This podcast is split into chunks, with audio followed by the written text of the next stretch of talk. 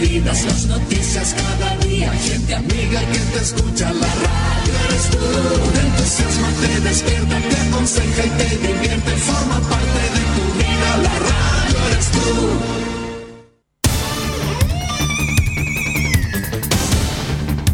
Desde nuestro centro de noticias transmite la red informativa independiente del norte del país. Aquí comienza la edición de cierre de RCI Noticias. Estas son las informaciones.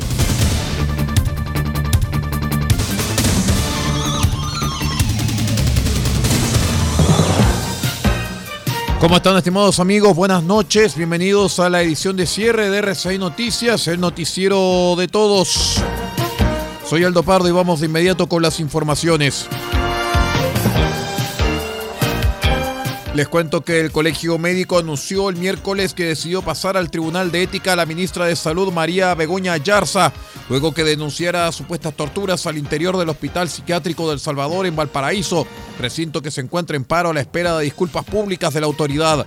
A través de un comunicado, la Asociación Gremial informó que durante una sesión extraordinaria, donde se abordó la denuncia que realizó Yarza al Ministerio Público, se resolvió de manera unánime otorgar todo el apoyo gremial y legal a los colegas por las expresiones injustas e inapropiadas de la secretaria de Estado. A su vez, el Colegio Médico informó que por 20 votos a favor, dos en contra y una abstención, se determinó denunciar ante el Tribunal Nacional de Ética de la Orden a la ministra de Salud por la imputación del delito de torturas a los médicos psiquiatras del Hospital del Salvador en Valparaíso.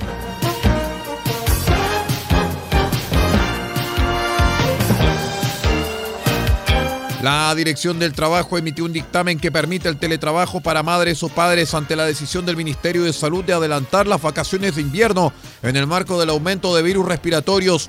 De acuerdo al documento que fija el sentido y alcance de la Ley 21.391, el empleador deberá ofrecer al trabajador que tenga el cuidado personal de al menos un niño menor de 12 años que se vea afectado por dichas circunstancias, la modalidad de trabajo a distancia o teletrabajo, en la medida que la naturaleza de sus funciones lo permitiere, sin reducción de remuneraciones.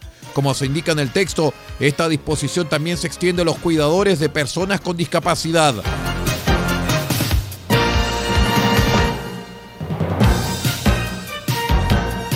Un mes después de su anuncio, la bancada de diputados del Partido Republicano materializó el miércoles por la tarde el ingreso de la acusación constitucional contra la ministra del Interior y Seguridad Pública, Isquia Siches, a quienes responsabilizan del recrudecimiento de la violencia en la zona sur del país, específicamente en las provincias del Biobío y Arauco y la región de la Araucanía.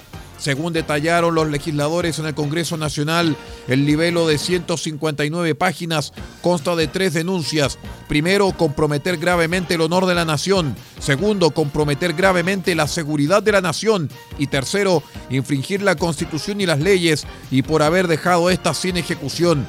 El texto cuenta de siete capítulos, entre los que le enrostran el retiro de querellas por ley de seguridad interior del Estado a detenidos por el denominado estallido social y la decisión de no denunciar el atentado, el atentado que sufrió ella y su comitiva en Temucuicuy.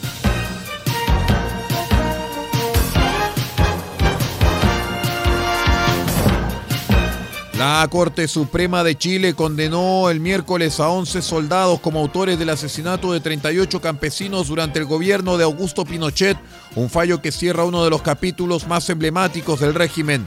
Mañana habrá un día más luminoso para los familiares de las víctimas de la localidad de Paine, un día plagado de nuevas sensaciones y esperanzas, señaló el abogado querellante y representante de familiares de 37 de las víctimas. Nos referimos a Nelson Caucoto. El máximo tribunal de la República ha dictado sentencia definitiva sobre una masacre ocurrida hace 49 años en esa localidad rural. Se ha logrado vencer la impunidad, la indolencia y la barbaridad, agregó. La segunda sala del máximo tribunal chileno recalificó además los delitos en relación con el fallo de segunda instancia, elevándolos de secuestro calificado a homicidio calificado, decisión que permitió que la Corte Suprema aumentara también la pena a 20 años de presidio mayor al capitán Jorge Romero y al subteniente Arturo Fernández. Vamos a una breve pausa y regresamos con el panorama internacional. Somos RSI Noticias, el noticiero de todos. Espérenos.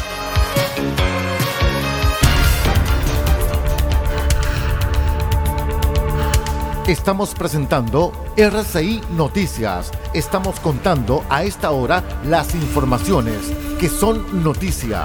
Siga junto a nosotros. Albayay Abogados, estudio jurídico, asesoría legal integral en las más diversas áreas del derecho. Contamos con un equipo multidisciplinario para resolver cada uno de los desafíos planteados en las diversas materias del quehacer jurídico. Contáctenos al correo electrónico notificaciones albayayabogados.cl. Teléfonos más 569 3191 2842 y 522 50 3009. Cuente con nosotros. Albayay Abogados, Estudio Jurídico.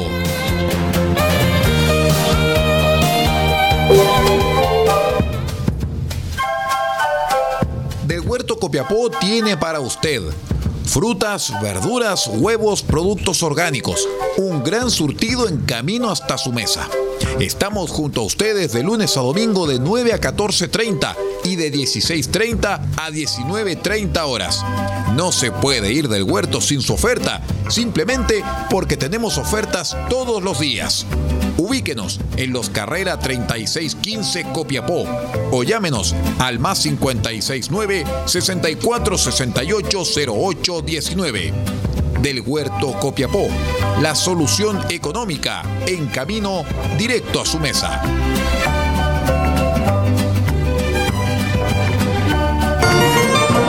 Farmacia Punta Negra los espera en los carreras 5926 con el más amplio surtido en medicamentos para cuidar la salud de todos los copiapinos.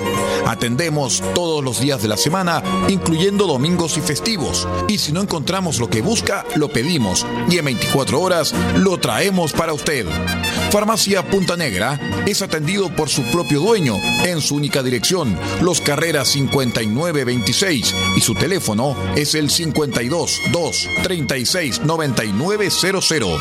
Disponemos además del convenio con la Central Nacional de Abastecimiento del Ministerio de Salud, Cenabast, Farmacia Punta Negra, la forma de cuidar la salud para Copiapó y Paipote.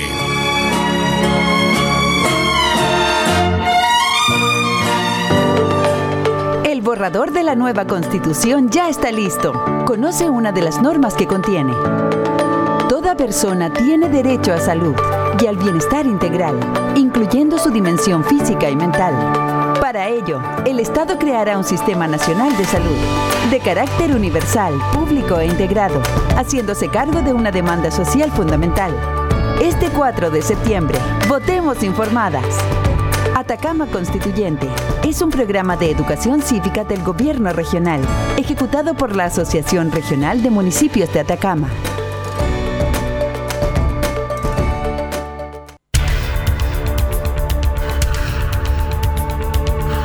Estamos presentando RCI Noticias. Estamos contando a esta hora las informaciones que son noticia. Siga junto a nosotros. Vamos de inmediato con el panorama internacional aquí RCI Noticias.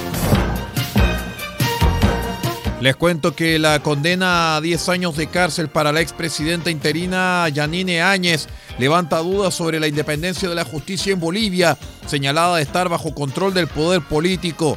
Áñez, una ex senadora derechista, fue condenada el pasado viernes acusada de actos inconstitucionales e incumplimiento de deberes al asumir el mando en noviembre de 2019, dos días después de la renuncia del eh, expresidente izquierdista Evo Morales en medio de protestas.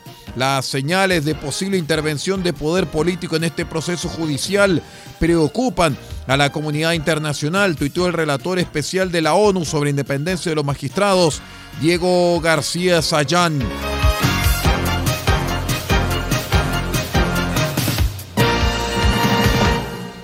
En otras informaciones, después de 30 años de continuo descenso, el número de abortos en los Estados Unidos aumentó un 8% entre 2017 y 2020, según un informe publicado el miércoles por el Instituto Guttmacher.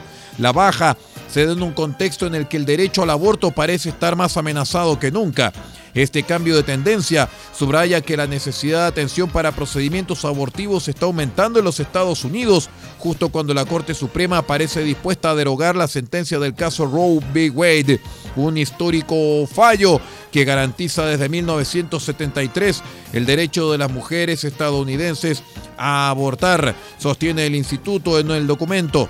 La máxima corte del país debe emitir una decisión antes del fin de mes, cuando según un borrador del fallo final filtrado en medios de mayo pasado, podría ser retroceder en 50 años el derecho al acceso al aborto en los Estados Unidos, cuando cada estado era libre de prohibir las interrupciones del embarazo dentro de su territorio jurisdiccional, dando la posibilidad de mantener el derecho a la vida.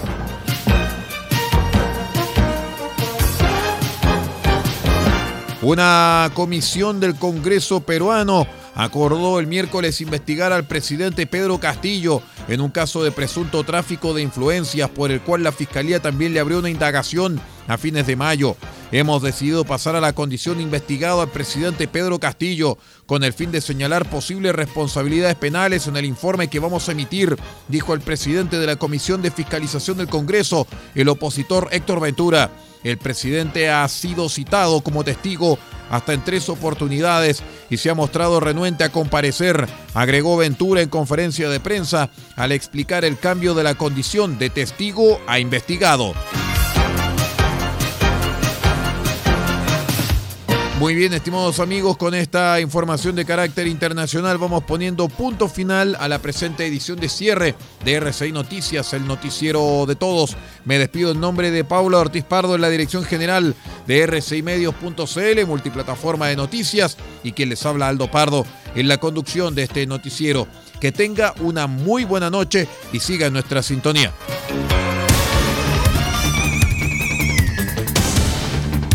Usted ha quedado completamente informado. Hemos presentado RCI Noticias, edición de cierre.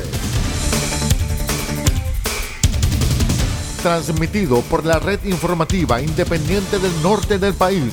Muchas gracias por acompañarnos y continúe en nuestra sintonía.